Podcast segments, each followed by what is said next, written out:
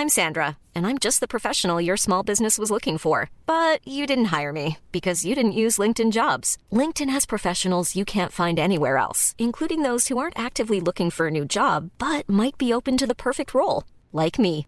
In a given month, over 70% of LinkedIn users don't visit other leading job sites. So if you're not looking on LinkedIn, you'll miss out on great candidates like Sandra. Start hiring professionals like a professional. Post your free job on linkedin.com/people today. Te saluda Roberto Escalante y esta es la información que tiene para ti Organización Editorial Mexicana.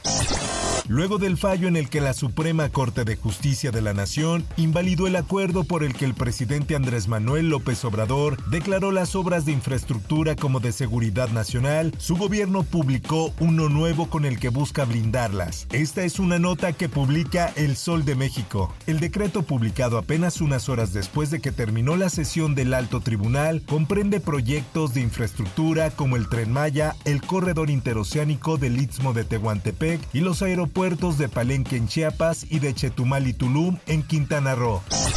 Nosotros creemos que la inclusión de todos es la solución. Les quiero decir que vamos requete bien. El domingo 4 de junio se llevará a cabo la elección para elegir a la gobernadora del Estado de México y ambas candidatas se encontraron este jueves 18 de mayo para exponer sus propuestas a la población. Así lo informa la prensa. El segundo debate entre las candidatas Alejandra del Moral Vela de la coalición PRI, PAN, PRD, Nueva Alianza y Delfina Gómez de Morena, PT, Partido Verde fue a las 20 horas en la sala del Consejo General del Instituto Electoral del Estado de México.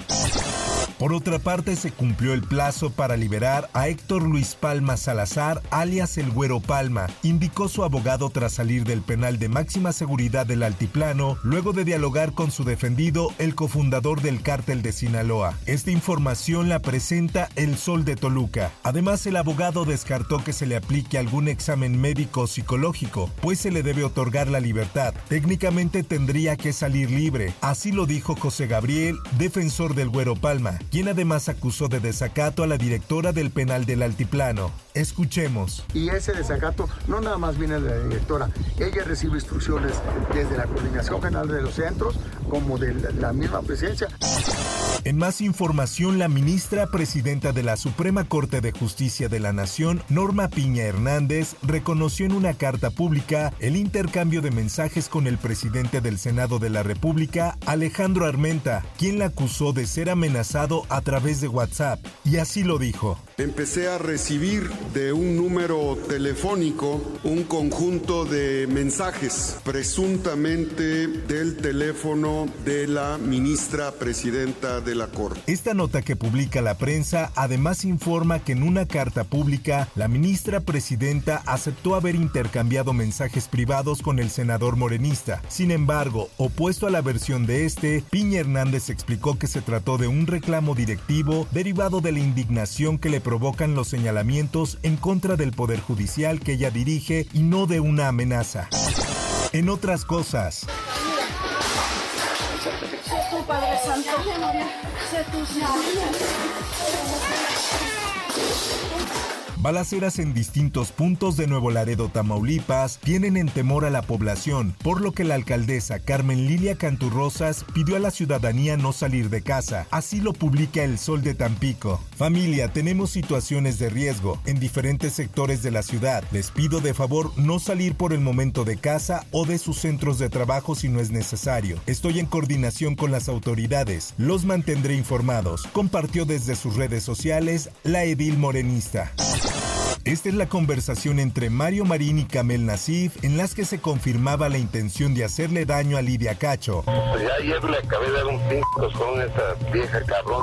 Que aquí en Puebla se respeta la ley y aquí no hay impunidad. Ahora se da a conocer que Mario Marín Torres, exgobernador del estado de Puebla, acusado de torturar a la periodista Lidia Cacho en 2005, ganó este jueves un amparo, pero no la libertad, ya que será más adelante cuando tras la reposición del procedimiento judicial un juez determine si se mantiene el auto de formal prisión o concede la libertad al político priista, quien seguirá recluido en el penal del Altiplano en el Estado de México.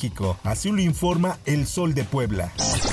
En más notas, a inicios de esta semana desaparecieron 50 migrantes que se transportaban en una unidad de autobús. La noche del miércoles 17 de mayo se informó sobre el hallazgo de 49 de ellos, aunque queda por encontrar a uno y dos choferes. Esta información es presentada por El Sol de San Luis. En otros detalles, los migrantes fueron encontrados privados de su libertad en el municipio de Doctor Arroyo, en el estado de Nuevo León.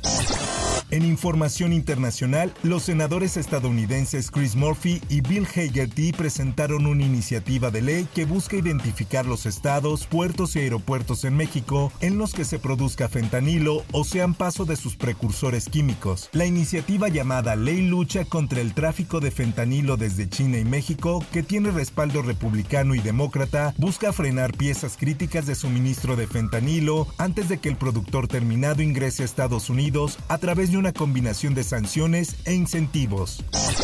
En notas deportivas, el Esto informa, si el América tiene pie y medio en la gran final, mucho se debe a la noche de Luis Ángel Malagón y una magnífica pincelada de Alejandro Sendejas. Las Águilas retomaron el alto vuelo y sacaron ventaja a Chivas en la semifinal de ida 1 por 0. Lo de Malagón bajo los tres palos resultó majestuoso. Su figura se levantó salvando por lo menos tres opciones claras que de haber hecho efectivas el rebaño sagrado definitivamente la eliminatoria tuviera otro panorama. En notas del espectáculo, a través de su cuenta de Twitter, la Secretaría de Cultura de la Ciudad de México anunció que los fabulosos Cadillac se presentarán en el Zócalo. La agrupación del género ska celebrará tres décadas de su álbum Vasos Vacíos, por lo que el próximo 3 de junio a las 8 de la noche se dará el concierto gratuito. Hasta aquí la información y te recuerdo que para más detalles de esta y otras notas, ingresa a los portales de Organización Editorial Mexicana.